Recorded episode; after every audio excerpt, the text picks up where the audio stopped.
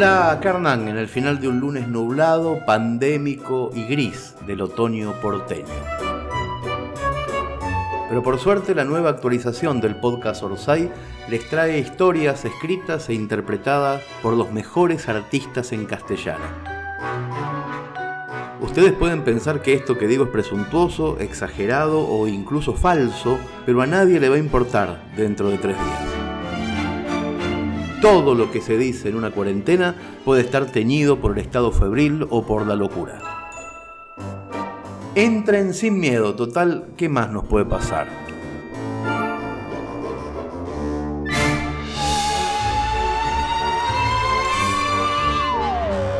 Empezamos con fuerza,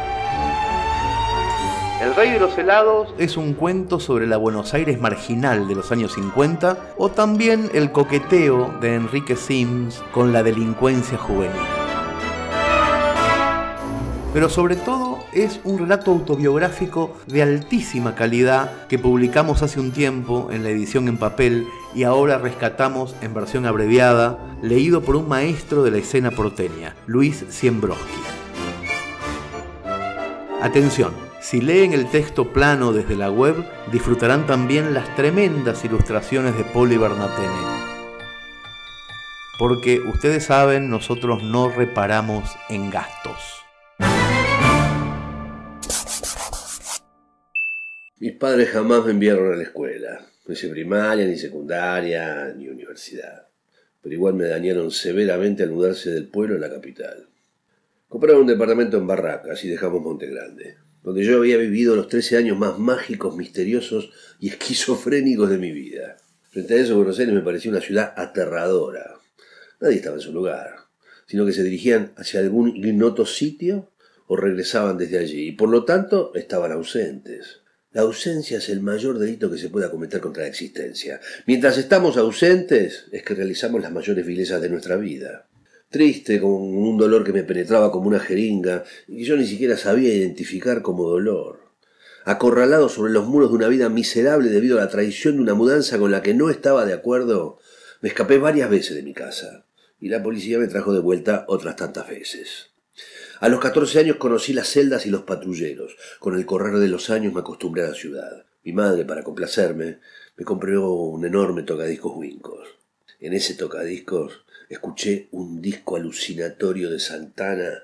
Se llamaba Braxas y fue la música de fondo de mi andar de esos días. Tenía una máquina de escribir Remington y a los 16 o 17 años intenté convertirme en escritor. Esa era mi vida nueva. Escribir seis o siete horas por día y luego guarecerme mi nuevo paradero, el Bar Quinteto, en la esquina de Uspallata y Montes de Oca, un nido de pistoleros y ladrones que vivían a pocos metros en el Sotivenco de Uspallata.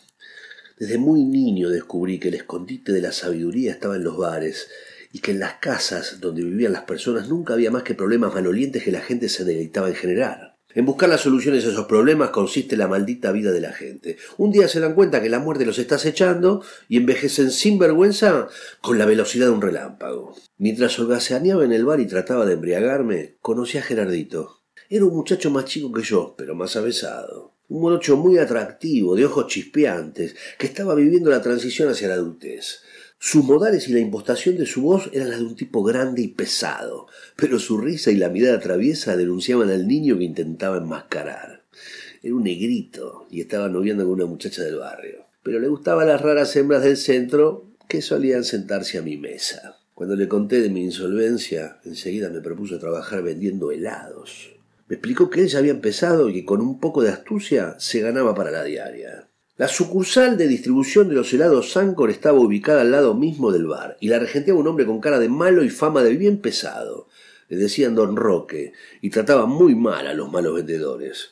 Cuando Gerardo me presentó, evidenció sin disimulos que yo no le parecía más que un pedazo blando de mierda. Pero aceptó probarme. Todas las mañanas había que salir en bicicleta con el uniforme blanco de Sancor y la ladera llena de palitos y bombones, lo que más se vendía, y también de tacitas, que los demás vendedores nunca conseguían vender por su alto precio. Así atravesaba barracas y me iba hasta la boca. La calle Caminito y el Museo Quinquela Martín eran visitados por centenares de turistas y escolares en excursión. Era un punto de venta excelente, pero ningún otro vendedor se había atrevido a elegirlo. Los vendedores de Noel, que iban con carritos lujosos y mucha mercadería, pero con precios menos competitivos que los nuestros. Tenían la exclusividad de la zona, ya que habían arreglado un porcentaje con la pequeña mafia que manejaba los negocios de la calle Caminito. Tuve mucha suerte. Durante tres días pasé desapercibido, casi invisible para los competidores. Yo vendía los helados sin mucho aspaviento, pero con elegancia. Y si la cara del cliente me daba permiso, le cobraba el doble. El tercer día me gané la lotería. En la primera hora de trabajo vendí todo el cargamento, incluidos los vasitos, ¿eh? Y tuve que llamar de urgencia a don Roque para que me trajera otra ladera en su camioneta. Antes del mediodía vendí la segunda carga. Fue el récord nacional para un vendedor de helados Sancor. De inmediato me convertí en el rey de los heladeros. Esa noche, don Roque, que adoraba el dinero más que su propio hijo, me dio un sitio en su mesa del bar y me convertí en su protegido. Cuando abrió las puertas de su rostro feroz y me sonrió, sentí como si fuera el auténtico padre que había estado buscando. Y así fui conociendo la fauna del bar. El tipo más querido de Quinteto era un taxista que llamaban Queso y Dulce. Había pasado un par de años en la cárcel y esa reclusión lo había convencido de retirarse del delito enorme, muy alto y fornido, pero con una cabeza muy pequeña. Manejaba un taxi y le jodía el bolsillo a los turistas extranjeros o del interior que pescaba cerca de las estaciones. Después, cuando tomaba unos tragos de más, buscaba camorra. Siempre con paraguayos peligrosos o cualquiera que le pareciera pesado, pero nunca con los jeques del bar. Entre todos ellos me hice muy amigo del viejo China. Tenía setenta y cinco años y se había jubilado de los hechos grandes. Su trabajo, el único que le permitía la edad, consistía en transcurrir las mañanas en la estación Constitución mezclado entre la chusma de turistas que partían o llegaban de Mar del Plata. Era muy hábil para la punga, y robar los equipajes les resultaba un juego de niños. El grave problema del viejo eran los policías ferroviarios, que también se ocultaban disfrazados entre la chusma para atrapar a tipos como él. Todas las tardes, cuando el viejo demoraba su regreso, empezaban las apuestas sobre si había caído preso o no. El más cínico de ese juego de apuestas era el tipo más elegante, al que llamaban Pototo. Del que se comentaba era puntero de los radicales, y su especialidad consistía en sacar a todo el mundo de la comisaría a cambio siempre de algún favor. Pototo me resultaba difícil de tragar. Me indignaba su porte canchero, su capacidad de percibir la debilidad de cada persona y exponerla públicamente. Una semana después, sin embargo, me hizo un favor inolvidable. Mi amigo Gerardo tenía un compadre en Matías también pendejo y también en busca de su destino, y ambos se dedicaban al choreo que estaba de moda en aquellos años, los pasacassettes. A buen precio se los compraba la mafia de Caminito que estaba regenteada por el dueño del local de artesanías que dominaba la calle. Yo a veces los acompañaba para tratar de aprender, pero como veía la yuta en cada sombra, terminaron por echarme de esas rondas nocturnas. El hermano mayor de Matías era el huevo, muchacho grande, también pesado, pero con una gran nobleza. El huevo tenía un ojo que parecía estar durmiendo, pero que nunca sabía si también te miraba.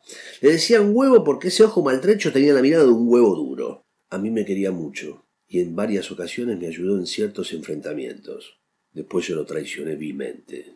El consuelo de la muchacha era amarga, una prostituta joven, morena y sensual, de pechos grandes y generoso trasero. No se acostaba con nadie del bar. Como muchas prostitutas, ella dividía el mundo entre clientes y amigos. Trabajaba en los bares de la estación Constitución donde tenía protección policial. Me falta mencionar el gallego. Era el único que andaba siempre calzado. Recién salido de la cárcel, apareció repentinamente en el bar y su presencia cambió el clima. Jamás me prestó atención y los muchachos me aconsejaron que ni siquiera lo mirara a la cara. Era un ojos de hielo como llaman en la cárcel a los asesinos despiadados. Por suerte no iba seguido, pero cuando se instalaba, todo el bar giraba alrededor de su presencia. Hasta don Roque era amable con él, y siempre intuí que también le tenía miedo. Recuerdo mis días como heladero y me daba compasión ese tipo que yo era. Con tal de sentirme alguien ante los ojos del bar, me bastaba con vender helados. Después del éxito inicial, comenzaron los problemas en la boca. Primero fue el vendedor de Noel, un grandote con cara de bulldog que me patoteó con la amenaza de cagarme a trompadas y me aparecía otra vez por ahí. Estremecido de miedo regresé al bar y conté mi desgracia. Por fortuna, don Roque no esperaba que yo enfrentara al enemigo. Al otro día en la camioneta me acompañaron el hijo de don Roque, el huevo y Gerardo. Al bulldog de Noel lo reventaron a trompadas, lo amenazaron de muerte y le exigieron que abandonara la zona para siempre. El gordo desapareció, pero el apriete no me devolvió la gallina del huevo de oro. La mafia se cobró venganza. Estaba vendiendo con Gerardo una mañana cuando la policía vino por nosotros. En la comisaría nos pegaron unas cuantas cachetadas, y si bien Pototo nos ha conseguido, logrando que no mancharan más mis antecedentes, yo perdí el gusto por la boca. Así que me vi obligado a abandonar mi centro comercial preferido y salir a explorar nuevos territorios. Primero invoqué la salida del colegio en las Catalinas y como no alcanzaba para hacer la diaria, atravesaba la ciudad a gran velocidad hasta llegar a otra escuela, en la calle Entre Ríos, casi San Juan. Había más competencia. Pero yo tenía muchos trucos para ganar a mis competidores. Sorteaba helados gratis. Y al principio de mi campaña, varios niños se llevaron gratis un helado junto a la compra de otro. Después comencé a trampear los números y nadie sacaba un premio. Así conseguí buenas ventas, pero mis ganancias disminuyeron y el recorrido diario me agotaba. Realizaba aquel esfuerzo solamente para mantener mi prestigio. Don Roque empeoró más mi destino, haciéndome sentir como un hombre muy afortunado ante la oportunidad que iba a ofrecerme una noche, después del tercer whisky, me pidió que trabajara los domingos, esta vez manejando un pesado bicicarro para vender postres helados a las familias del barrio Las Catalinas aclaró que me hacía el ofrecimiento exclusivamente a mí y que ningún otro heladero iba a competir conmigo. Si lograba ser clientela, el porcentaje que lograría con aquellas ventas duplicaría mis ganancias actuales. Esa noche regresé a mi casa agobiado por la propuesta. Otra vez la vida me acorralaba contra las obligaciones. Detestaba trabajar, tanto como estudiar.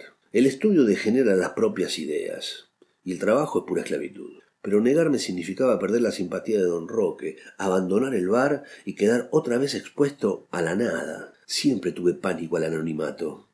Esa era la nada para mí, andar sin rumbo entre nadie. En esas noches sucedió un hecho que me unió un poco más a la pandilla de don Roque. Al quinteto concurría una nutrida clientela de paraguayos que habitaba en una pensión cercana. Formaba también un grupo cerrado que evitaba meterse en problemas con la mafia del bar, pero cuando se emborrachaban perdían los modales. Esa noche, tres paraguas empezaron a hacerme bromas pesadas desde otra mesa refiriéndose a la hermosa chica que estaba conmigo. Las bromas fueron subiendo de tono a medida que yo trataba inútilmente de hacerme el desentendido. Hice que mi compañera se sentara de espaldas a ellos y ese gesto aumentó la presión de las groserías verbales. El episodio fue percibido por Carlitos, el hijo de don Roque, que le fue a contar al padre. Este apareció con una expresión feroz en su rostro y con un gesto de su dedo deslizándose lentamente por su garganta acalló a los paraguayos. Un rato después, a unas cuadras de ahí, mis agresores recibieron una apretada y nunca más aparecieron en el bar. Entonado por aquella demostración de lealtad, ese domingo salí a vender los postres helados. Si bien no fue una buena tarde, hice varios contactos y sobre todo me hice popular, ya que regalé porciones de postres a los vecinos para que conocieran nuestra mercadería. El objetivo principal era ganarme la simpatía de los porteros para que me dieran acceso a sus edificios, así que traté de convencer a don Roque de hacer una inversión. La idea era regalar un postre a los porteros que me parecían apropiado, pero don Roque era muy amarrete y se negó a regalar nada. Comenzaron las desgracias. El día de la primavera fue una jornada de terror. Hubo desmanes en toda la ciudad. Los heladeros que fueron a vender al Parque Pereira Iraola fueron saqueados por las hordas de estudiantes y uno de ellos, en el tren colmado de pasajeros, fue testigo de una violación pública a dos adolescentes. Yo me conformé con la calle Santa Fe, que era la avenida elegida por los estudiantes para producir todo tipo de quilombos. Se pelearon como en Beirut, y mi carga también fue saqueada. En esos días conocí a Marisa, y me enamoré. Ya en el primer encuentro surgió el plan que iba a atravesarnos el destino. En la picazón de la concha y de la pija, en el temblor de los besos y caricias, se esconde inadvertida como una serpiente la convivencia futura. Es el único modelo que existe. Hacerlo igual que nuestros padres, repetir la tragedia que oscurece la luz del mundo. La seguridad es el principal enemigo del éxtasis. En cuanto al plan, vamos a vivir juntos, se inicia, el amor se fuma como un pedo en el aire de las conversaciones. En esos días suicidé mi oficio de heladero. Uno de los porteros de las Catalinas era un borracho sexópata que me invitaba a su cueva en el sótano del edificio para hablar de mujeres y tomar unos tragos. En aquella época yo era capaz de sostener una charla con el tipo más idiota del mundo y hasta demostrar interés. A este portero le gustaban las púberes de 12 o 13 años nomás. Y yo, con tal de recorrer el edificio ofreciendo mis postres, le daba manija a sus fantasías. Luego de mi recorrido me metía en la portería y me quedaba allí bebiendo hasta el atardecer. En cierta ocasión, el sujeto me dejó un largo rato solo en la portería mientras atendía distintos problemas del edificio. Desde niño fui un experto revisor. Era como un detective y tenía un excelente olfato para encontrar las guaridas secretas del dinero, las golosinas o los objetos de valor. Apenas di un paseo por la cueva, enseguida encontré en una caja de madera malamente escondida en el ropero las copias de las llaves de todos los departamentos. Cada una de ellas llevaba una etiqueta que señalaba el número y la letra del departamento. Aquel hallazgo era muy valioso y no pude evitar comentárselo al huevo. Un hormigueo casi lujurioso nos recorrió a ambos. Don Roque, con cierta desilusión por mi actitud, porque aquel plan me sacaría definitivamente del negocio de los helados, aprobó la idea. En su confusa y caótica ambición sin límites, don Roque todavía era incapaz de negarse un robo. El siguiente domingo me robé las llaves. El atraco que se cometió en el edificio de las Catalinas en varios departamentos salió en un rincón pequeño pero notable de los diarios. Viví esos días aterrorizado. Afortunadamente en las Catalinas nadie sabía mi nombre. Me fui a vivir al departamento que Marisa alquiló en Barrancas de Belgrano, en Soldados de la Independencia y Federico Lacroce. Y ahí fue donde me mandé una de las mayores canalladas de mi vida. Sabía que el escondite del dinero robado estaba en una de las heladeras del bar, y me lo llevé todo con la idea de desaparecer para siempre. A los pocos días cuando el huevo comprendió mi traición, fue apretar a mi padre. Le dijo simplemente, su hijo es boleta. Mi padre no tuvo la menor duda en lo que veía en los ojos del huevo. Pidió un préstamo y de esa manera tan simple mis ex compadres recuperaron su dinero, con la solemne promesa de no tocarme jamás un pelo. Cumplieron con su palabra. Un par de años después volví al bar y me senté por última vez con el huevo y el resto de la pandilla. Me hicieron notar de inmediato la repugnancia que mi presencia le producía, pero ninguno de ellos ni siquiera me insultó. Transcurrieron casi veinte años, yo ya era periodista reconocido, cuando al subir a un taxi me encontré con Gerardito, manejándolo. Estaba obeso y pelado, pero conservaba sus ojos chispeantes de niño travieso. Fuimos a tomar un café y me fui enterando de la distinta suerte de aquella muchachada. El gallego fue asesinado por la cana en Lomas de Zamora. Estaba bajando del auto cuando lo balearon. Ni siquiera atinó a manotear su arma.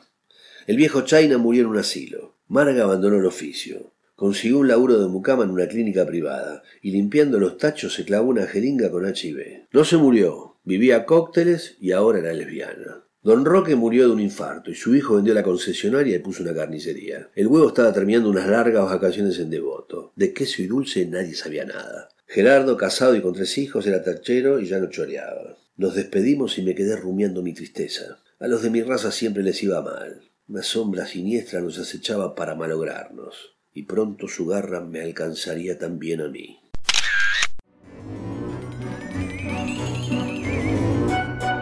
¿Quieren más cosas buenas? Seguimos apuntando al cielo y haciendo blanco en la luna. Lo que van a escuchar es Las Actas del Juicio, un cuentazo de Ricardo Piglia que fue publicado por primera vez en 1967 en el libro La Invasión.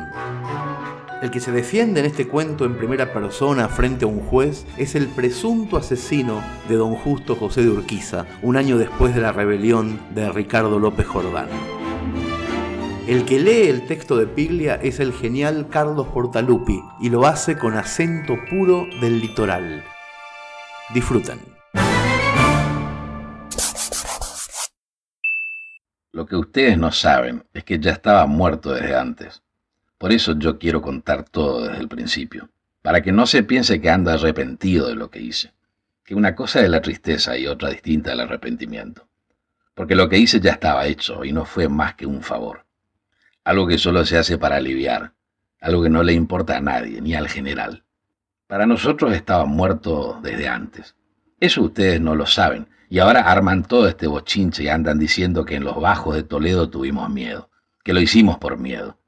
A nosotros decirnos que fue por miedo a pelear. A nosotros, que lo corrimos a don Juan Manuel y a Oribe y a Lavalle y al Banco Paz. A nosotros que estuvimos aquella tarde en Cepeda, cuando el general nos juntó a todos los del quinto en una lomada y el sol le pegaba de frente, iluminándolo, y dijo que si los porteños eran mil, alcanzaba con quinientos. Porque con la mitad de mis entrerrianos los espanto, dijo el general, y el sol le achicaba los ojos. En aquel tiempo ya teníamos casi diez años de saber qué cosa es no haber escapado nunca, qué cosa es galopar y galopar, como rebotando y sentir la tierra abajo que retumba y arremeter a los gritos, mientras los otros son una polvareda chiquita como si uno los corriera con la parada. En ese entonces pelear era casi una fiesta, y cuando nos juntábamos era para una fiesta y no para morir. Se escuchaba el galope lejos, dele agrandarse y agrandarse, hasta que cruzaba el pueblo sin parar, avisándonos. Ahí nomás las mujeres empezaban a llorisquear y a veces daba pena por las cosechas o porque los animales estaban de cría o uno se acababa de juntar y había que dejarla con ganas, porque el general decía que para pelear como es debido, no hay que tener a la mujer con uno, porque llevar a la mujer a la rastra no es de hombre. Él era el único en llevar mujer, pero el general era distinto y precisaba mujer por la misma razón que nosotros no la necesitábamos. Todo en Entre Ríos se quedaba pelado cuando nos íbamos. Era una cosa de no verse nadie por ningún lado, como si fuera de noche o, fuera cuando las lluvias que no se ve ni un alma, ni un caballo, nada, porque todos andábamos peleando. Hubo veces que volvimos con lo opuesto y era fiero rejuntar los animales y la mujer y, a veces el yuyo que lo había tapado todo y era triste de mirar. Por eso mienten los porteños cuando dicen que uno de los soldados de la Confederación era dueño de una estancia. Mienten. Y yo quiero que usted anote que ellos mienten para que se sepa. Mienten, porque nosotros somos muchos y Entre Ríos no da tierra para todo. Por lo menos tierra que sirva, porque la que está en los bañados nadie la quiere y la otra, entre la que es el del general y la que el general le regaló a los oficiales, no queda tierra ni para morirse encima.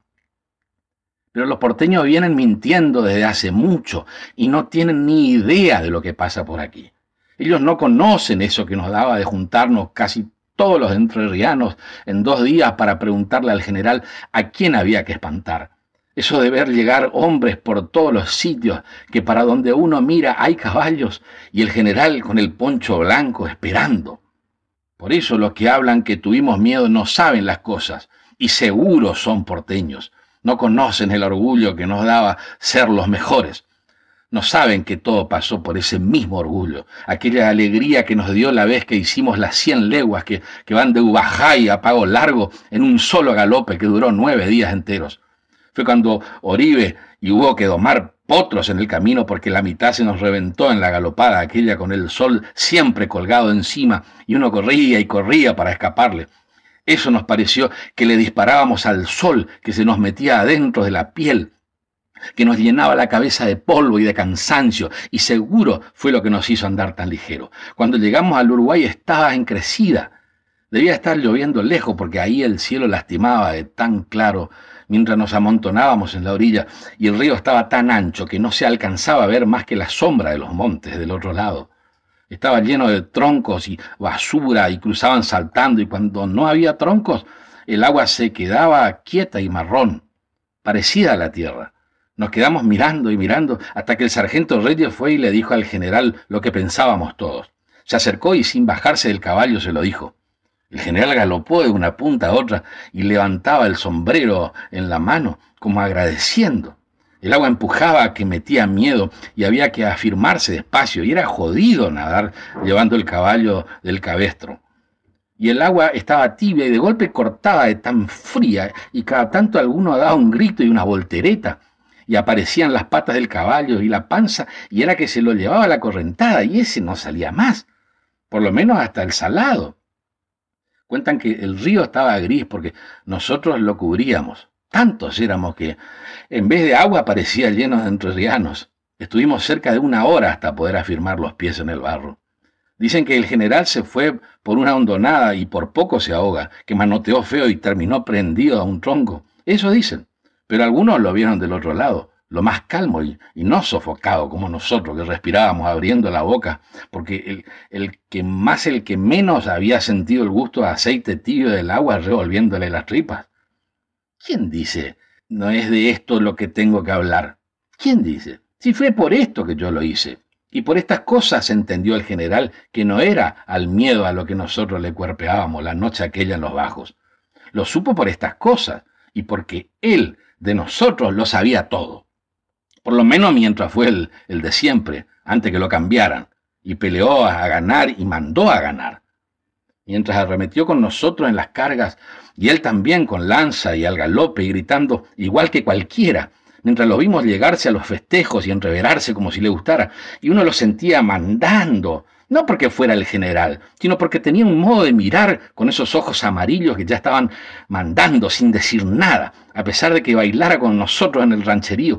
Me acuerdo la tarde que lo desafió a Dávila, que tenía un alazán invicto y le corrieron en el arroyo seco y todos estábamos con Dávila que entró tranquilo.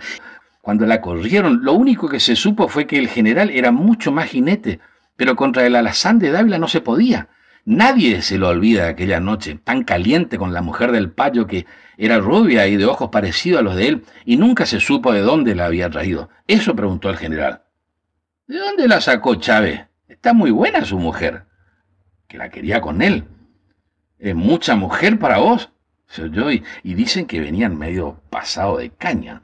El payo se estaba quieto y lo miraba sin levantarse como diciendo, Usted dice así, mi general, porque es el que manda. Y entonces le preguntó si tenía algo que decir.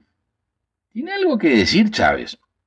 Y la voz se quedó como colgada en el aire porque ya no había música, nada más que el silencio cuando lo dijo con esa voz suya acostumbrada a mandar. Cuentan que el payo le contestó casi en voz baja. Usted se le anima a mi mujer porque es el que manda, mi general. ¿Usted cree, Chávez? Y que se viniera con él y movió un brazo así como sin ganas, señalando la oscuridad, a ver cuál de los dos se equivocaba. Se metieron entre los árboles. Nosotros nos quedamos en medio de toda la luz. No se escuchaba otra cosa que el viento moviendo las hojas y un olor a cuero sudado o a naranjas. Y la mujer del payo se retorcía las manos. Y cuando el general salió, ya era viuda del payo y mujer del general. No, no, y por eso estábamos con él, porque siempre hizo lo que era debido y daba gusto pelear por él, que era como nosotros, que había empezado de abajo y se lo hizo todo, los animales y la tierra, hasta llegar a donde llegó solo con el coraje, desde el tiempo en que empezó a arrear caballos entre los indios, cuando recién andaba cerca de los veinte y, y, ya no se le podían contar ni los hijos ni las leguas pronto. Seguro que sí, pero distinto como si le hubiese quedado la envoltura, el cuero nada más, y por adentro todo revuelto. A nosotros nos daba como indignación. Hubo gente que se tensó para desgraviarlo cuando por allá empezaron a decirlo, especialmente después lo de Pavón. Castro fue el primero que dejó boqueando a un correntino que había dicho que el general estaba viejo. Está vendido a Mitre, cuentan que dijo. Y Castro, casi con desgano, lo hizo salir del boliche y otro le decía, fue en joda, hermanito, fue en joda. Los ojos grandotes por la falta de coraje. Cuando lo dejó tirado, a todos nos vino la tranquilidad, pero era como si empezaran a decirnos lo que andábamos sabiendo, que el general estaba como muerto. Algunos dicen que todo empezó cuando le mataron el sauce, un tordillo que era una luz, y se lo mataron por casualidad. Cuentan que se estuvo agachado el que no era de aflojar, dile mirarlo y, y le acariciaba el cogote como con asco mientras se le moría. Después se empezó a encorvar y de golpe lo remató con un tiro entre los ojos. Cuando se alzó pidiendo un caballo que aguante, carajo. Ya era otro.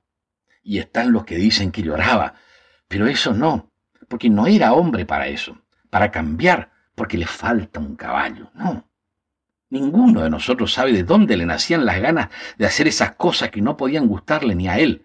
Lo de quedarse con las tierras de las viudas o querer llevarnos a pelear contra los paraguayos, que nunca nos hicieron nada, y al lado de Mitre. Y eso con los desertores, de hacer que los lanceáramos en seco, igual que a indios. Los amontonó en el corral grande y nos hizo formar sobre la avenida, como para una diversión los iba alargando de a uno y después elegía a alguno de nosotros con la mirada. Nos achicábamos sobre el caballo porque era feo eso de verlos correr y correr solo y al sol, en medio de la calle, despatarrados por el miedo, cada vez más cerca, igual que si retrocedieran hasta meterse abajo del caballo. Allí se tiraban al suelo o empezaban a retorcerse y a gritar levantando los brazos como si uno pudiera hacer otra cosa que partirlos de un lanzazo. Estuvimos toda la tarde en esas corridas, hasta casi acostumbrarnos a los gritos, y se fueron quedando tendidos, como trapos al sol, en una fila despareja que llegaba cerca de la laguna. No, señor, ninguno de nosotros sabe, pero se notaba, hasta que vino lo de Pavón, que fue como si buscara humillarnos, hacernos vadear el río para escapar, medio escondidos, y dejarle a los porteños la de ganar sin ni siquiera un apronte. Irnos así, callados y con las ganas, es lo que da vergüenza.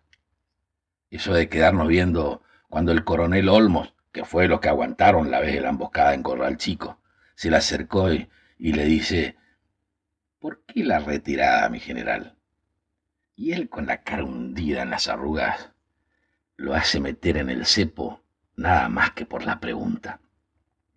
Ustedes no saben lo que es andar todo el día y toda la noche de un tirón hasta entrar en Entre Ríos como si nos corrieran. Igual que si disparáramos de algo, aunque veníamos enteros. Y con eso adentro que nos daba vuelta de pensar que los porteños pudieran decir que nos corrieron y nosotros ni le vimos la cara. Él galopaba solo y adelante, y uno esperaba que se diera vuelta con esa sonrisa que le borra las arrugas, para explicarnos así de repente. Pero cuando desmontó en el San José, no había dicho ni una palabra, nada más que aquello del coronel Olmos. De esas cosas les quiero preguntar, a ustedes que son letrados. Aunque se hayan juntado aquí para que yo sea el que hable, porque yo no puedo decir más que lo que sé, y el resto lo tienen que averiguar. Lo que yo sé es que todo lo que hicimos fue para remediar lo que le sucedía y que nos tenía asombrados. Que nos mandara a vestir de gala y esperar la diligencia que viene del rosario. Estar allá sobre el camino, con el sol que va calentando la sangre del esperar. Verla aparecer al fondo contra los montes y después agrandarse y agrandarse venirnos de escolta por todo el valle para descubrir que habíamos escoltado porteños. Lo entendimos cuando bajaron en la plaza, sacudiéndose la ropa como si con eso se pudiera ahuyentar el polvo que traían pegado al sudor. Nos enteramos que venían del otro lado del arroyo del medio, solo por eso de ver cómo estaban vestidos y no porque el general nos avisara. Después pensamos que él los iba a educar, pero los recibió como si los necesitara, con todo embanderado y por la ventana se veía luz y la mesa cubierta de porteños y el general disimulado en el medio, vestido como ellos. Cuentan que los porteños decían las cosas, hablaban de ferrocarriles y del puerto y de la patria, siempre con la voz del que ordena, y el general los escuchó callado como si anduviera con sueño. Al otro día nos hizo desfilar delante de esos sudados que se metían el pañuelo en la boca cuando levantábamos polvareda al galopar. Y así anduvimos de un lado a otro festejándolo como, como si no fueran los mismos galerudos a los que vamos a empujar hasta el río y a enseñar lo que somos los enrerrianos, enseñarles qué cosa es la patria y qué cosa es ser federal. Como nos dijo aquella vez tan quieto en el tordillo y antes de entrar a, a florecernos por Buenos Aires, con la cinta punzó y al trote, despacito nomás para que aprendieran. Como si no fueran los mismos. Sí, fue por todo eso que yo lo hice. Pero ya había sucedido antes, la noche aquella en los bajos de Toledo, mientras la lluvia no nos dejaba respirar, ocupando todo el aire. Esa vez sucedió, y no fue por divertirnos, ni por miedo a pelear como andan diciendo, sino por coraje, y porque el general ya no se mandaba ni a él. Y esa fue la vez que se lo dijimos. Lo que pasó después como si no fuera, si no hubiese pasado. Esto de que todo Entre Ríos ande con voluntad de guerrear y gritando muera Urquiza. Cuando para nosotros los que peleamos al lado de él ya estaban muertos desde antes. Esa noche es la que importa con el cielo sucio de tierra y los esteros manchados por la fogata, que me la acuerdo más que a la otra y me duele más todavía. Y ninguno de nosotros, de los que estuvo, se la olvida, porque fue como despedirse. Soplaba un viento lleno de tormenta que traía como una tristeza, y de golpe trajo la lluvia, una lluvia fea, media tibia, y tan fuerte que nos fue juntando a todos en la lomada cerca del río. No nos veíamos ni las caras, y se escuchaba la lluvia, el olor a sudor o a cuero mojado y los caballos sacudiéndose. Entonces alguno dijo lo de irnos. Mejor nos volvemos a Entre Ríos. El general ya no sirve, se oyó. Y como si con eso lo mandaran a llamar, apareció. No él, sino esa voz suya tan inquieta preguntando. Pasa que nos vamos, mi general. ¿Y quién carajo ordenó que se vayan? Se escuchó el río que estaba cerca y creciendo. Hizo como un trueno que era el río y nada más, porque ninguno sabía contestar quién era el que mandaba volver. Nos quedamos callados, mientras la lluvia nos hacía cerrar los ojos y apretarnos en la montura, como para no estar, todo en medio de una oscuridad que aunque no abriera bien los ojos, igual no veía más que la lluvia y era como estar solo con el alma encima del caballo, hasta que cruzaba un relámpago como una llamarada, y entonces se veía la loma llena de hombres, igual que si brotaran. Nunca estuve tan cerca del general, pero le escuché la voz mezclada con el bochinche. Algunos dicen que nos hablaba, pero no se entendía más que la lluvia hasta que al fin entramos a ladearnos despacito para el lado del estruendo y nos metimos en el río que empujaba feo, como la voz de Oribe, y en medio de aquella agua que venía por todos lados lo escuchábamos gritar y a veces de pronto era como verlo con el poncho medio gris, color ceniza, parecía un tronco agarrado de la tierra tirado en el medio del río.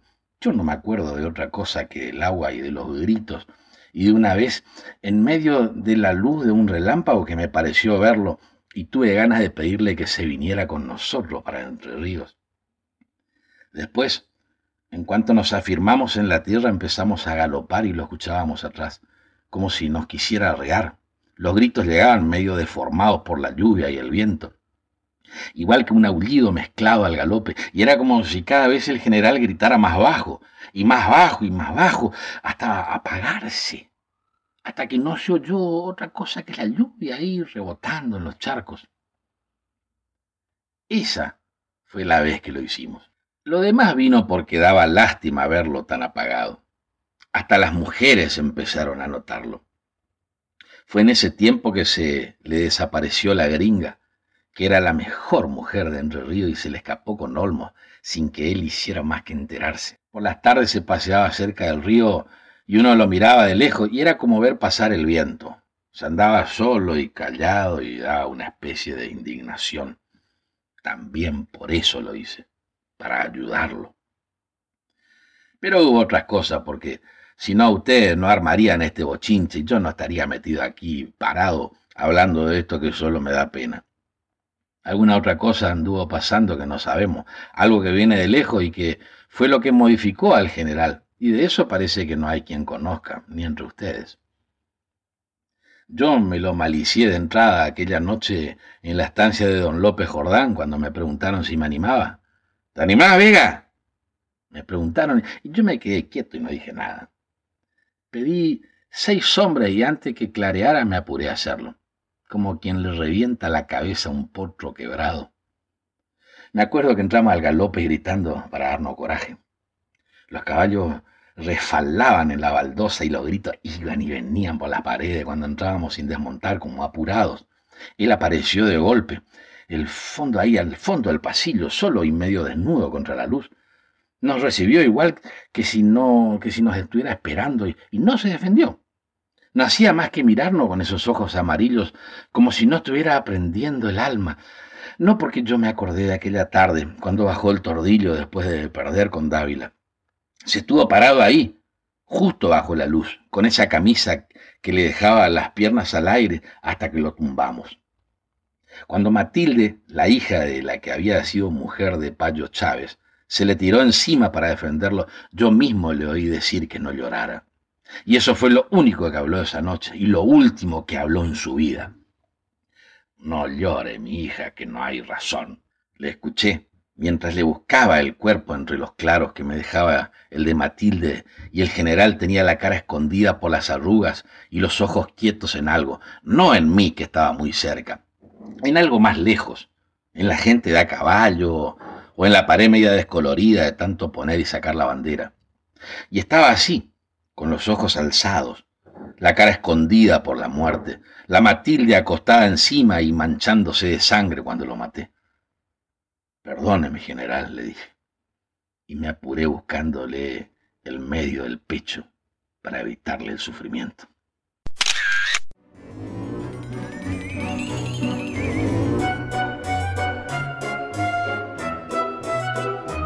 El nuevo disco de Zambayoni, amigos, sigue creciendo durante esta cuarentena. Y esta semana, con el cuarto track, el cantautor nos abre un poco la puerta de su vida personal. Porque mientras prepara este disco, Zambayoni también se prepara para ser padre, por primera vez. Así que escuchemos cómo llega a este mundo la cigüeña.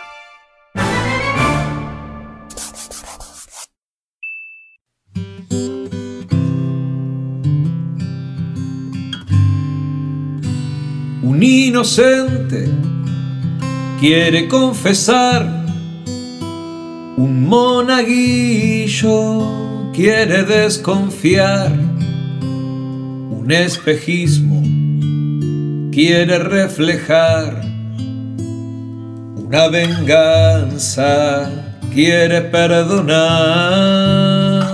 Y una cigüeña solo quiere aterrizar en medio de la depresión, entre el vacío y la ansiedad.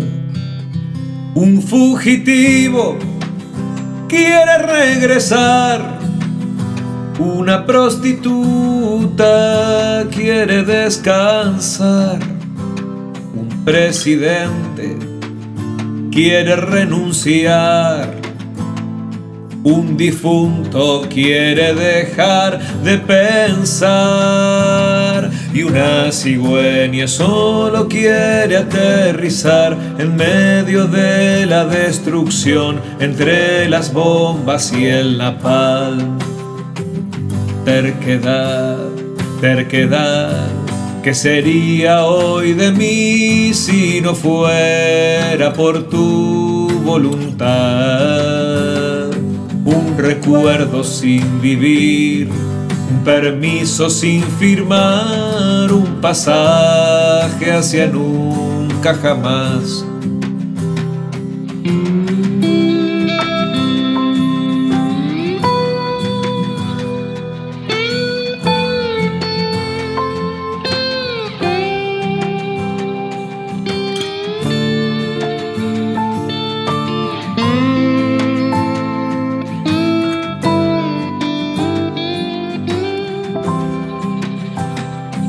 Esperanza quiere abandonar.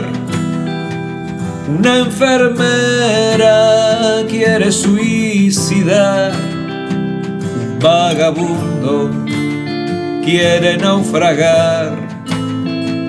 Un libro quiere cambiar su final y una cigüeña solo quiere aterrizar entre las bolsas y el cartón en un rincón del basural.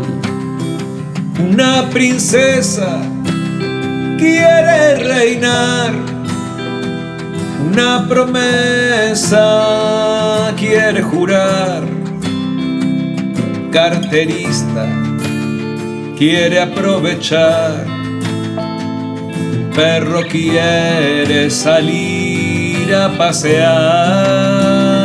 y una cigüeña solo quiere aterrizar en donde todo terminó y no hay más nada que encontrar.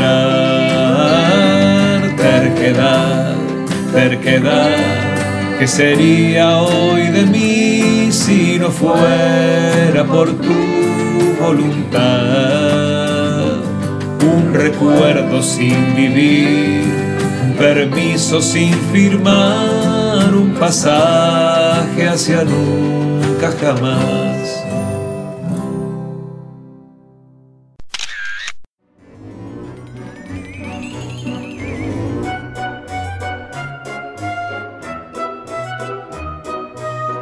Atención a esta trama. Antes de visitar Tailandia, a nuestra cronista le recomendaron mucho probar los masajes. Y un poco por curiosidad, Alexandra Correa se sumergió en un viaje íntimo al centro de la prisión Chiang Mai. Y ahí, mientras las vértebras se acomodaban una por una, empezaron a salir a la luz sus sentimientos. No se pierdan Masajes en Chiang Mai, las manos de una presa, una historia que nos llegó por mail y que nos lee la cuñada de la autora. Estoy por darme mi primer masaje y es en una prisión, pensé mientras cruzaba el umbral de entrada. Era un arco de flores blancas, de pétalos grandes con forma de campana y vegetación verde. Tenía algunos corazones colgando con agradecimientos de clientes hacia las presas. Había un pequeño jardín para no más de ocho personas. Mesas y sillas hechas de tronco de árboles. Olía incienso, algo habitual en estos lares para espantar a los demonios. Nada que me hiciera imaginar que allí había personas que cumplían una condena. Estábamos en Tailandia, más precisamente en el norte, en la turística Chiang Mai. Es mi primera vez de todo. Pablo, mi novio, ya conoce Tailandia, Chiang Mai y casi todo el recorrido que estamos haciendo, y ya pasó varios calendarios lejos de su tribu, porque vivió dos años fuera de Argentina. Yo soy debutante en pasar tanto tiempo lejos de casa, y también debutante en estar tan cerca de mí. Antes de viajar a Chiang Mai, Pablo me dijo que indagara qué quería hacer. Busqué en San Google lo típico, qué ver y hacer en Chiang Mai, y se repetía una constante los masajes. Ya había comprobado en otras ciudades de Tailandia que todas ofrecían masajes a los turistas y que se trataba de un arte, uno que dominan muy bien y del cual los tailandeses se sienten muy orgullosos. Mi intriga fue en aumento. No hubo conversación donde alguien no recomendara o hiciera algún comentario sobre el tópico masajes. Incluso, había conocidos que ya sabían diferenciar masajes serios de los que esconden un final feliz, tener relaciones sexuales con la masajista. Llegué a pensar que yo solo quería uno para formar parte de la lista de quienes dicen estuve ahí e hice lo que se debe hacer. A esta intriga se le sumó la culpa. Cuando se viaja de mochilero o con presupuesto ajustado, todo lo que salga de la trilogía de alimento, alojamiento y transporte es un gasto. Y si ese gasto se hace, debemos estar convencidos que valió cada centavo. Así que esta elección de dónde hacerse un masaje se convirtió en una responsabilidad. Hasta ese momento, en el viaje nunca me había interesado el tópico masajes. En mi mente, que tiene huellas de época de escasez, eso es algo que solo hacen quienes tienen tiempo y plata. Y en mi casa, esas siempre fueron dos cosas que no abundaban. Ni siquiera cuando trabajaba mucho y bien me di ese lujo. En alguna parte de mí, esa actividad seguía vedada para algunos y permitida para otros. Quizás por eso, mi interés mutó en curiosidad cuando en medio de mi búsqueda encontré masajes en la cárcel de mujeres de Chiang Mai. El programa funciona desde el 2002 para que las mujeres que cometieron delitos graves, hurto, estafas, prostitución, etc., puedan encontrar una salida laboral y reincorporarse en la sociedad. También funciona como un ahorro, ya que la plata que generan se les entrega una vez que salen. El programa fue implementado por una directora de la cárcel, Naowarat Tanasri Sutara, que ahora tiene su propio centro de masajes, uno de los más famosos en Chiang Mai. La idea nació al buscar la raíz del problema que sufrían las mujeres que cometen delitos nuevamente. El patrón siempre era el mismo, esposo o padre ausente o preso, y ellas sin posibilidad de encontrar un trabajo por la desconfianza que genera una expresidiaria. El escenario carcelístico que me imaginaba eran puertas blindadas, policías con uniformes de color negro o gris, poca luz, la suficiente para ver mujeres amontonadas con caras hostiles, de enojo y tristeza, esa que se ignora para que no se haga más grande, y mucho olor a cigarrillo. Llegamos a un jardín interno tras atravesar la vegetación de un verde enérgico como el pasto sintético. Frente a la entrada, una oficina pequeña con lugar solo para un escritorio y dos mujeres que nos dieron la bienvenida juntando las palmas de las manos haciendo una reverencia. Vestían camisa y pantalón de un color rojo y bordos suaves. Olían a la mañana en un bosque de pinos después de llover. Llevaban rodetes y como todo Tailandia, sospecho a esta altura después de veinte días recorriendo este país, sonreían. Me quedé sorprendida como árbol petrificado. Pablo, muy natural, se sacó los zapatos y entró. Nos dieron turno para dentro de una hora. El lugar Era agradable para esperar ahí y tenía wifi, así que aproveché para subir historias y no conectar con mis nervios y ansiedad.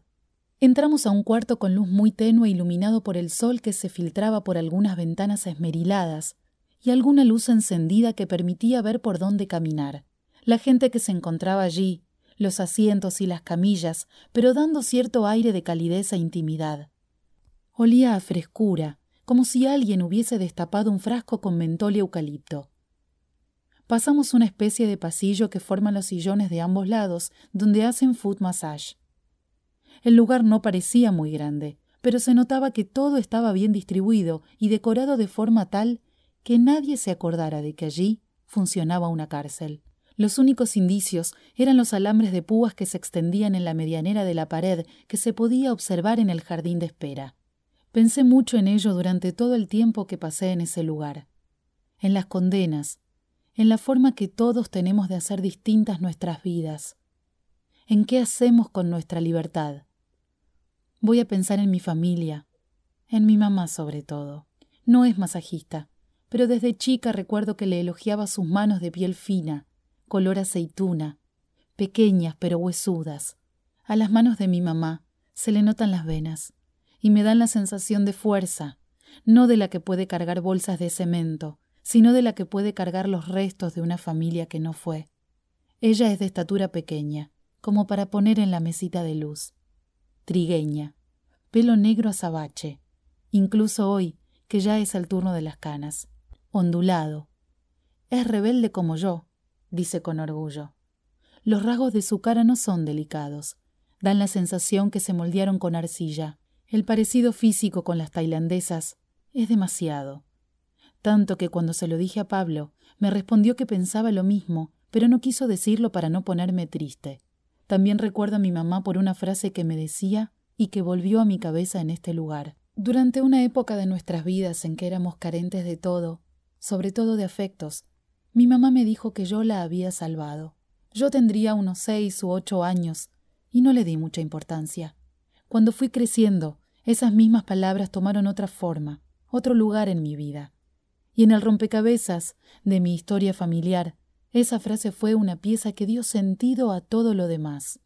Entendí que la cárcel puede ser un lugar, una persona, nuestros cuerpos, una vida que no queremos. Entendí que mi mamá puso en mí una fuerza que lleva a ella adentro hasta el día de hoy. Yo solo fui la chispa que encendió ese fuego. Sin querer, Tracé un paralelo entre estas mujeres y dónde podría estar mi mamá hoy si yo no la hubiera salvado. ¿Qué delito cometieron? ¿Qué pasó en sus vidas que no tuvieron ese alguien que la salvara como a mi mamá? La señora que iba a ser mi masajista se acercó al extremo de la cama donde yo aguardaba. Estaba vestida de un violeta claro, llevaba pantalón y una especie de casaca como los médicos. Se sentía suave su ropa y olía a jazmín, mi flor preferida, me sonrió desde el extremo de la cama, juntó las manos e hizo una reverencia. Le sonreí, y no sé por qué, se me empañaron los ojos. Empezó por mis pies.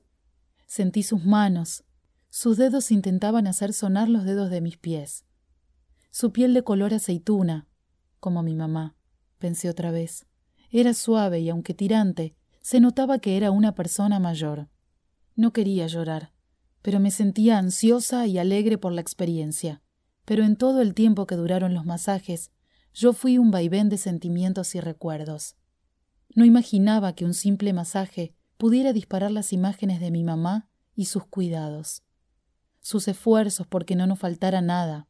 Soy la menor de tres hermanos. Sus tardes ausentes para hacer horas extras. Su discurso repetido, que estudiar era todo lo que nos podía dejar y su frase eterna, Vos me salvaste la vida. Me emocionan siempre las mujeres que pasaron por algún calvario y pudieron encontrar la forma de superarlo. Creo que más que por ser ejemplo de superación, porque sirven de hilo conductor hacia mi propia historia. Y mientras esa señora me pidió que diera vuelta porque se iba a encargar de mi espalda, yo agradecí en silencio. Ya no pude contener las lágrimas. No era acá ni ahora donde el pasado tenía que venir. Cruzamos miradas con Pablo, que estaba sonriente en la cama de al lado. Me preguntó bajito si estaba todo bien, y yo asentí. Pensé en las profesiones que estas mujeres encuentran cuando quedan al margen del camino. Pensé en esas manos que me trataban con amor y firmeza. Si ya eran así antes, si entre rejas se puede aprender con amor. Pensé si cuando tuvieron la oportunidad, si es que la tuvieron, hubieran elegido ser masajistas. ¿Mi mamá habrá querido ser costurera siempre? ¿Quién le enseñó? ¿Cómo fue su primer día? Por momentos cerraba los ojos, quizás así ahuyentaba a mis fantasmas. La señora me pidió que me diera vuelta y me pusiera de frente. Intuí que estábamos por terminar. Es paradójico, porque uno de los últimos masajes fue una especie de abrazo que nos dimos para aflojar mi espalda, y fue justo lo que necesitaba. Cerré los ojos, junté mis manos y le agradecí. Casi no pude decir nada, menos en inglés y mucho menos en thai. Cuando estudiaba antropología, uno de los autores que más me gustaba era Foucault. Él hablaba del ejercicio y la circulación del poder. Me gustaba mucho por dos cosas por entender que el poder nunca estaba solo en un lugar depositado, sino que era algo que circulaba y que todos en algún momento podíamos ejercerlo. Y lo otro, porque hablaba de las estrategias de resistencia que siempre desarrollamos como respuesta ante el poder que reprime. Me gusta imaginar estas mujeres empoderadas cuando están ejerciendo como masajistas, como contrapartida de lo que imagino debe ser un lugar oscuro, caluroso, solitario como una cárcel. Me gusta imaginar que yo durante esa hora fui su estrategia de resistencia para sacarle la lengua a una sociedad y a un mundo que nos deja como barquito de papel en medio del mar. Me gusta imaginar que fui un poquito de esa misma fuerza que fui para mi mamá hace algunos años atrás.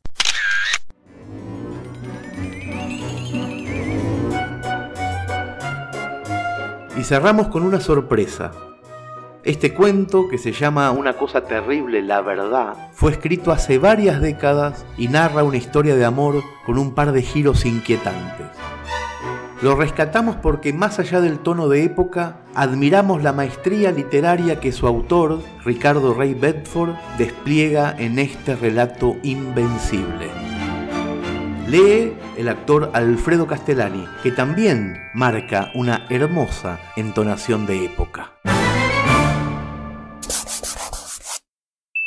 En San Martín a las tres y media de la tarde lo encontré. Una multitud preocupada y presurosa, entrando y saliendo repetidamente de los bancos y de los cafés, lo confundía todo y me negaba la posibilidad de pensar en encontrarlo, y sin embargo allí estaba. Lo reconocí enseguida, a pesar de los anteojos y de los años. Estuve un rato parado detrás de él contemplándolo tanto tiempo esperando confirmar lo que había presentido, anhelado, el brillo del traje, los zapatos gastados, una tira negra reforzando los bordes de las botamangas. Marcado, la pobreza, como la viruela, brota. Ahora me acercaría para mirarlo de frente como él me miró aquella vez y decirle, decirle algo que hace diez años vengo aguantando. Tenía 19 años, trabajaba en el correo y tocaba el violín. Casi nadie lo sabe. Es difícil imaginar que un tipo como yo haya tocado alguna vez el violín o tenga algo que ver con la música o con cualquier cosa por el estilo. Sin embargo, así fue. Mucha gente, gente que entiende, me felicitaba. Yo amaba a la música, al violín y a Graciela. Los amaba mucho. En ese entonces estaba convencido de que iba en camino de ser un gran concertista, hasta que apareció él y me dijo una cosa terrible. La verdad, a Graciela la conocí en el conservatorio. Ella estudiaba piano con el mismo entusiasmo con que yo trabajaba en el correo y le agradaba la música con la misma vaguedad con que a mí me agrada que las cartas lleguen a destino. Mis clases concluían a las cinco media hora antes que las de ella.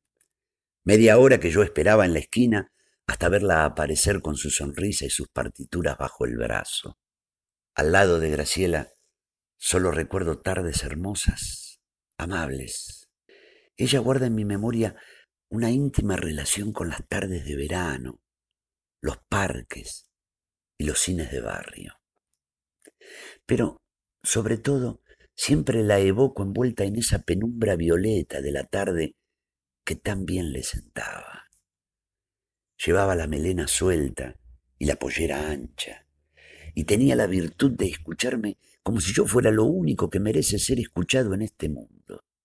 Nos pasaron muy pocas cosas importantes, y como nuestras distracciones estaban a la altura de mis medios económicos, eran sumamente espaciadas, breves, vulgares. Nos divertíamos con nada, paseando por el centro, yendo al cine y una que otra vez al teatro. Recuerdo una confitería, recuerdo la tarde en que estuvimos mirando desde un banco del parque cómo una cuadrilla reparaba la calle. De los acontecimientos notables nunca olvidaré el recital que organizó el conservatorio en un teatro. Debe ser el recuerdo más feliz de mi vida, a pesar de que nada de lo que imaginé entonces se cumplió. Estoy seguro de que Graciela aún hoy debe recordar aquel día. Eso era todo. Sucesos sin trascendencia, triviales y hondos a la vez. Un presente vivido sin apuro, hasta que apareció él, que era todo cálculo y verdad. El asunto empezó una tarde, al separarnos. Me miró muy seria y me confesó que tenía novio. ¿Cómo? Que tengo novio, susurró. No entiendo. Me forzaba inútilmente en superar la sorpresa. Sí, escúchame. Aún me duelen los ojos llorosos de Graciela. Es difícil de explicar. Él entra a casa, tiene un buen empleo, y mi papá dice, ¿y vos? ¿Vos qué decís? Yo te quiero a vos. Lo murmuró como una culpa. Es difícil que vuelva a escuchar con tanta ansiedad unas palabras tan simples como aquellas de Graciela. Lo demás no importa. Vos tenés confianza. Si es necesario, voy a tu casa y les explico. No van a entender. Estaba segura. ¿Qué vamos a hacer? ¿De qué vas a trabajar? Yo no le pude decir que tocaba el violín. Esa fue la primera vez que tuve vergüenza de tocar el violín, de ser inútil. Ella guardaba silencio. Sabía lo que estaba pensando. Alguna solución habrá. Tiene que haber algo. No te preocupes. Todo va a salir bien. Se arrimó a mí y me besó levemente. Yo creo en vos y se fue. Toda una semana buscándole una solución inmediata a algo muy difícil de sacarse de encima. La pobreza, la falta completa de recursos para otra cosa que no sea sobrevivir, ir tirando. Y la mía era una pobreza cultivada y extendida. No sabía por dónde empezar, ni siquiera cómo dar el primer paso positivo. Durante una semana pensé en... qué sé yo, no merecen ser recordadas las cosas que se me ocurrieron, absurdas, descabelladas y totalmente estúpidas. Al fin fui al conservatorio nada más que para verla, para sentir de nuevo esa fuerza serena que ella lograba transmitirme. Pero Graciela no estaba. En su lugar estaba él. En ese momento no usaba anteojos y tenía el pelo negro y espeso. Me estaba esperando en el vestíbulo, seguro de sí, como si supiera que era una bomba de tiempo. Él, que no tenía razón, que ni siquiera tenía argumentos, tranquilo, sin embargo, confiado, con la verdad adentro del pecho dispuesto a escupírmela en la cara. Sí, no se asombre, soy el padre de Graciela. Se abusó de mi confusión. Tengo el interés de conversar con usted. Llovía finito, levemente. Una lluvia pertinaz, oblicua, breve. Caminamos arrimados a la pared, él adelante, yo atrás, hasta el bar de la esquina. ¿Usted toma café? Mozo, dos cafés. Miró la calle desierta, dijo, uf, qué día de perros. Me ofreció cigarrillos que rechacé. Vine a decirle algo difícil de decir, pero muy importante. A lo mejor usted piensa que estoy mal, que no tengo derecho. pero soy el padre de Graciela. Al acercarse el mozo cayó. Esperó que dejara sobre la mesita los cafés y los vasos llenos de agua. Tengo que hablarle con toda franqueza para que podamos entendernos. ¿Usted la quiere a Graciela? Supe todo lo que venía detrás y lo desprecié hasta donde me dio el alma. Usted la quiere y la quiere bien, me atajó con un ademán. Ya sé que es así. Graciela es una muchacha que merece todo lo que puedan quererla y mucho más. Guardó silencio. Por un instante se dedicó a observarme. Me miraba como el padre de Graciela, como el dueño de Graciela y mío. ¿Usted de qué vive?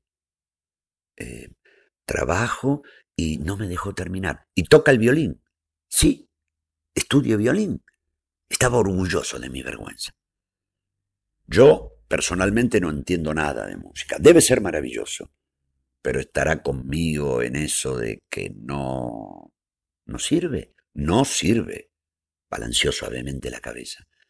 Yo he trabajado toda mi vida para alcanzar una posición. No, no piense que soy millonario ni mucho menos, pero tengo una posición. Me costó mucho. Sé perfectamente lo que cuesta llegar. No tener nada, empezar de abajo. Yo no quiero eso para Graciela. Estuve por decirle algo. Pero mi traje, mis zapatos, mi empleo, hasta el violín de segunda mano descansando sobre la silla le daban la razón. Usted con el tiempo trabajando saldrá adelante, pero Graciela merece una vida mejor. ¿Comprende? Entonces, la frase se me quedó ahí. En este momento ella tiene una oportunidad. Un hombre, escuche bien, que seguramente no será mejor que usted, pero que la quiere y que tiene un montón de cosas para darle. Al decir esto miraba por la ventana. He venido a pedirle que no la vea más a Graciela. No la voy a ver más. Quédese tranquilo. Quería irme, terminar de una vez. Él sacó su dinero, me incorporé derramando uno de los vasos, pero no lo dejé pagar. Quizá dentro de unos años volvamos a encontrarnos, perseveró desde la silla, y usted entonces me dará la razón. Lo dejé sentado y me llevé la frase que nunca más se me despegó. Al llegar a mi habitación me di cuenta de que me había olvidado el violín sobre la silla del bar. Tuve ganas de aplastarme la cabeza contra la pared. En ese lugar abandoné todo lo que era mío. Graciela, el violín, la música, el empleo. Empecé otra cosa, otra vida. Me dolió como si hubiera tenido que parirme yo mismo, pero lo hice. Al único que no logré olvidar fue a él. Diez años odiándolo, diez años en que todo me salió bien. No me falta nada. Tengo cien veces más de lo que él se atrevería a esperar. Ni él, ni Graciela, ni el marido de Graciela, el del buen empleo. Pude ir a buscarlo mucho antes, pero estaba seguro de encontrármelo como ahora, yo con la verdad y él como lo que es. Me acerqué a la fila y lo observé descaradamente. ¿No se acuerda de mí? Tras los cristales los ojitos sorprendidos me escrutaban. Yo era el que tocaba el violín, el novio de Graciela. Se apartó de la fila, confuso. Vamos a tomar algo. Lo agarré de un brazo. Quiero hablar con usted. Me siguió dócilmente. Lamenté estar lejos, pero me hubiera gustado llevarlo al mismo café de entonces. Una vez sentado nos miramos en silencio. Usted me dijo que alguna vez nos encontraríamos y que yo le daría la razón. Estaba furioso, ¿eh? Como cuando buscaba su nombre entre las noticias policiales, deseando encontrarlo envuelto en un escándalo o en una catástrofe. Quiero decirle que usted no tenía razón. Se equivoca nuevamente. Usted nunca quiso a Graciela. Lo iba a interrumpir. Estaba dispuesto a olvidarme de su edad, de sus anteojos, estaba dispuesto a pegarle. Pero el padre de Graciela me dijo una cosa terrible, la verdad. Nada quería ella tanto como su amor, pero usted no la quería. Usted no luchó, se dejó apartar. Yo sí luché. A mí no me importó nada, ni la diferencia de edad, ni los problemas que podríamos tener después ni la mentira aquella de que yo era su padre. Por eso se casó conmigo y no con usted.